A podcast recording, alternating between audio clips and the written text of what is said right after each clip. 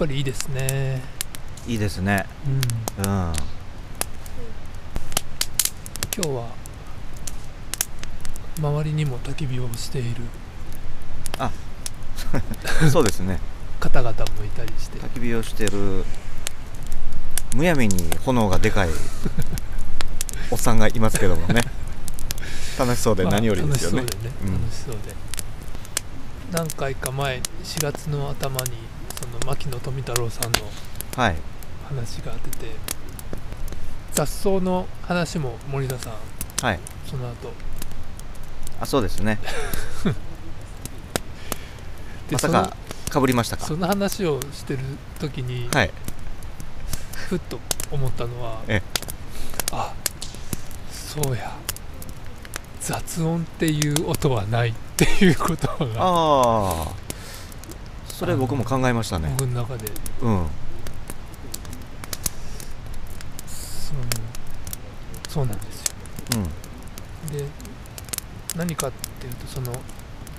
僕たちがよく話をしているそのサウンドスケープの話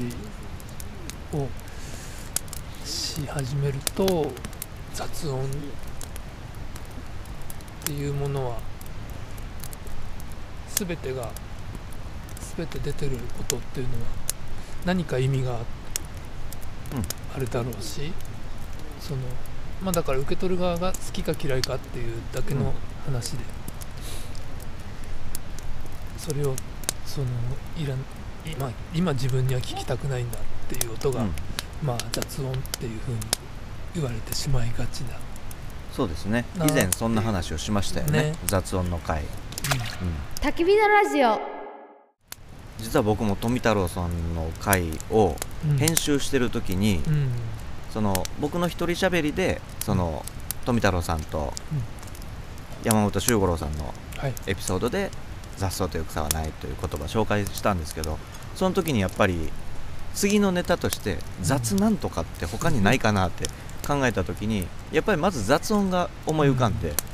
雑音っていう音はないよな 雑かどうかっていうのはその時々のうん立場によって変わるしなうんっていうこと前話したっけ？と思って、うん。うん、考えましたね。今日は雑何の話ですか？あのーそれはまあとかなりとして。あそうですか。いや久しぶりにちょっとねそのマジシェファーさんの話を。うん、久しぶりでもないけどね。久しぶりでもないかあでもこの間はジョン・ケージやったから。あのそうなんです。うん。ジョン・ケージの話をちょっとしてであのーそうシェーファーさんのマリー・シェーファーさんの話はまたそのジョン・ケージの話をするとまたちょっと違ったうん。側面で見れるかなとかって思ったりしてたんですけども、あのそう実はだいぶ前にその西湖湖のほとりにいる時に実はこの話をしようかなと思ったんですけど、あのースズムシの声がうん。うん。不快に聞こえる。インパクトすぎてインパクトがありすぎて、そっちの話になっちゃったので、うん。あのー改めて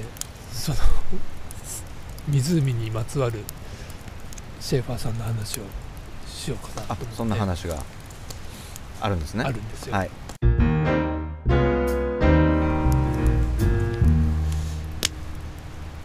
あの実はシェーファーさんが作っ創作創作というか発表した曲の中に「星の女王」「星の女王」っていう曲がありまして、でこれはどういう曲かっていうとマリセ・シェーファーさんはカナダのうん。あの出身なんですけどカナダのそのある湖でそのカナダのあの昔からカナダインディアンの人たちの、えーと、伝統的なお話を元にしたその創作のオペラのようなものを作ったんですよね。でそれが湖のほとりで夜明けの前からその演奏会は始まるという、うん、それで湖のほとりに演奏会をに聞きに来る人が、まあ、待ってるんですよね、うん、でそこから夜明けの頃のその湖のほとりのその音を聞きながらというかもうそこでもう曲は始まってるんですよね、うん、船の船に乗ったソプラノ歌手が歌を歌いながら来る。でそれがその全部その時間帯がを計画されてこここの時間帯にこういう音の響きがあったりあの周りにこんな音がしてるだろうっていう計算をしてそれをが全部分かった上でそういう組み立てを音の組み立てをして、うん、演奏者は演奏して、うん、あの演奏会をしたという、その演奏会行き行きたかったなっていうのをすごく思うんですけども、でそれが日本人でその演奏会にあの参加した人がいまして、でその方っていうのがその日本にサウンドスケープというものをまあほぼ紹介した人、その、マリー・シェーファーのその著作をほとんど、えーと、翻訳をしたりしている方で、サウンドスケープの話をする時に鳥越恵子さんという方の存在というのはすごく大きくて日本の中で、まあ、特に。で僕もその、あの鳥越恵子さんの翻訳の本を何冊か読ませてもらったりして、はい、シェーファーさんがそういうふうにそういう曲を作ろう作れ作れたその背景には、うん、えっ、ー、と彼自身が、うん、その僕たちがこうやってあの焚き火をしに自然の中にこう飛び込んでいくみたいにそのやっぱり自然を自然のを本当にこよなく愛していた人でもあってそのその中に自分を身を置くっていうことでその自然のそのサイクルの一部としてやっぱり人人間がいて、うん、でその中に音があるっていうことをすごくかん、えーと、感じていたようなんですよね。うん、うん、それでそのもうだから作曲を作曲曲を作るっていう行為があのー、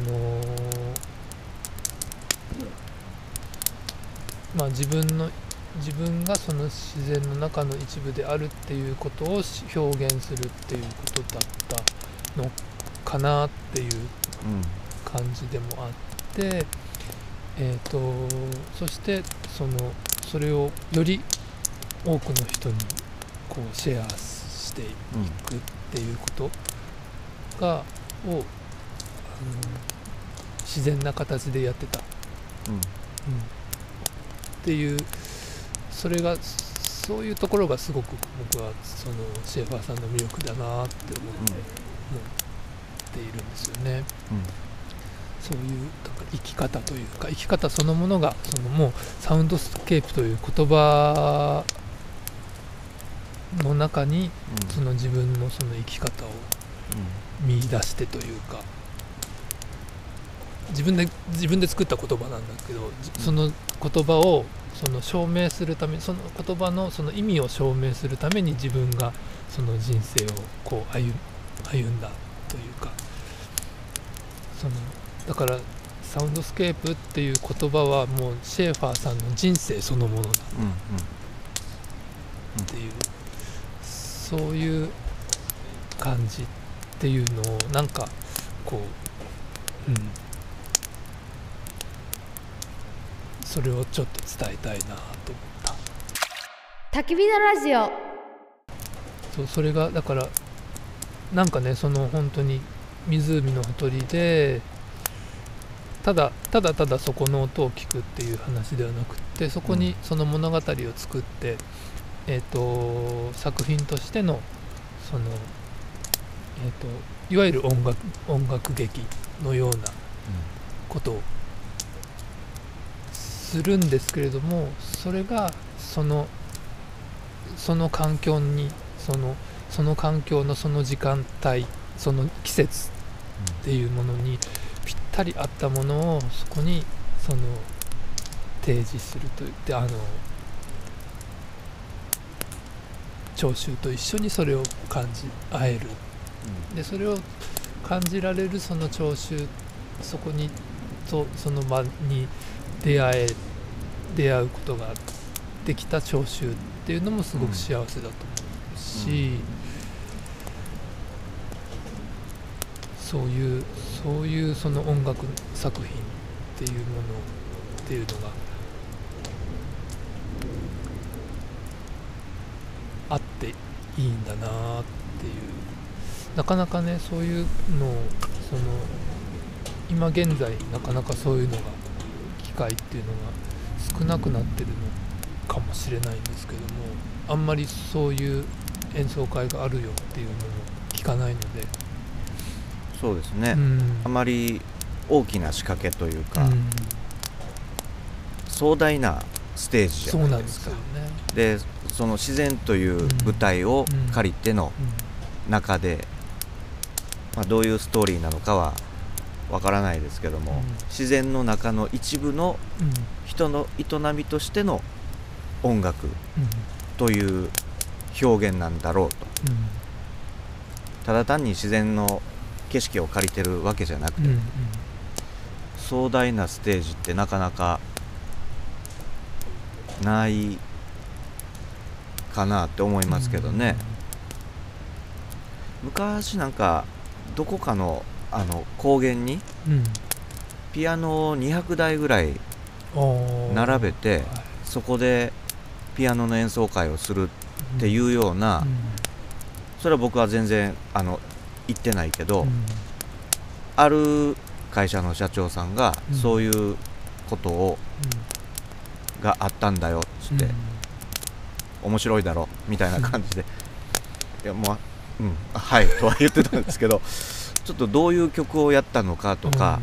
一斉にその200台のピアノが同じ曲を弾いたのか、うん。それともこう連続性持たせたのか、うん。その辺詳しいこと分からへんからうん。あれやけど、なんかそれも壮大ですけどね、うん。うん。そういうなんか壮大なステージってあんまりまあここ近年特にコロナもあったんでね。そうですね。これからそういうのがどんどんあってほしいですよね。なってほしいですね、うん今そんな話をしながら思い出したのはあの僕のあの知り合いの作曲家でうん。それはヨーロッパのオーケストラの楽団員に頼まれ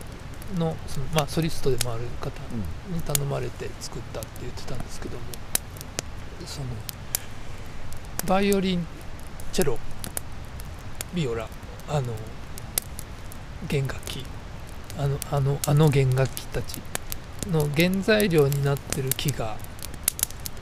なんなんていう木だったかは今ちょっと忘れてしまったんですけどもその原材料になってる木の生えている林森の中でその弦楽四重奏をやりたいからそのための曲を作ってくれという。うんで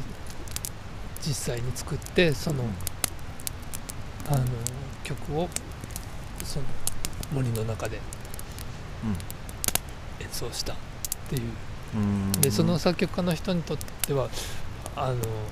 まあねそ野外でやる楽器じゃないからどうなのかと思うんだけど、うんうんっていうことも言ってたんだけどもでもそれはそういう意味ではすごくその素敵な発想だなっていうか、そうですね。うん発想そのものはいいけどどんな音になったのかっていうのは 果たして作曲家の意図するものとなったのかっていうのはその後の話は聞いてないんですけ作ども。曲家も難しかったと思いますよ、うん。そのそのロケーションを自分なりに当然想像されて、うん。ってなった時に果たしてこの音聞こえるんだろうか聴衆にっていうようなところもねうん。多分あったやろうしえそんなそうだからいろんなそういう意味でそのいろんな可能性の中で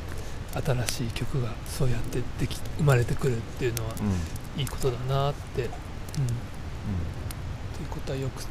思いますね。っていうちょっとそんなあの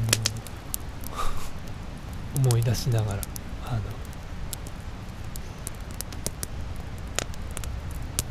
そんな話をしてみました。うん湖の思い出し話湖の思い出し話。まあいいですよね。その湖でのコンサートもうん。そのね楽器の木材となる元となる森の中で、うん。まあ、感謝の気持ちを込めてっていうことなんでしょうけども、やっぱこう自然のと一体化するっていうところですよね、なるほどね。まあでもまあでもっていうかその湖のねそのマリ・シェーファーさんのその「星の女王」ってその時に初演をした再演っていうのが果たしてできるかできるかというか、やっぱりその時のその1900何年だかはちょっとあれなんですけどもその時のその気候とその季節とその時間にしかなかった音っていうのがあってだからそれっていうのはやっぱり再演ではなくてまたもし同じようなことをやるとしてもまた新しい作品になるっていう、そういうことなんだと思うんですけども、うん。でもまたそれをまたまた新しい作品として聞いてみたいなっていうそういう思いがすごくあるありますね。そうですね。うん。火を見ながらいろいろ思い出したことをうん。まあやっぱりすれすれと、焚き火見てるとねいろんなことを思い出しますよね。うん。うんまあ僕ら今こうやって収録してるからその収録過去の収録の話。うんはい。まあこの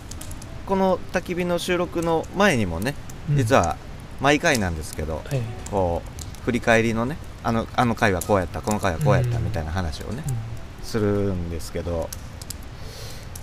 最後の話って随分古いですよね。うんだいぶ古いですね、うん。なるほどね。はい。またその話ねあの最高で。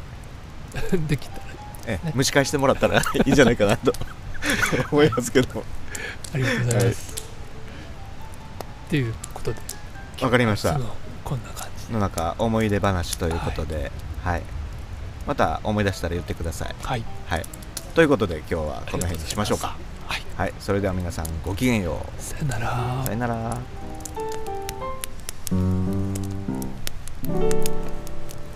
バイバイ。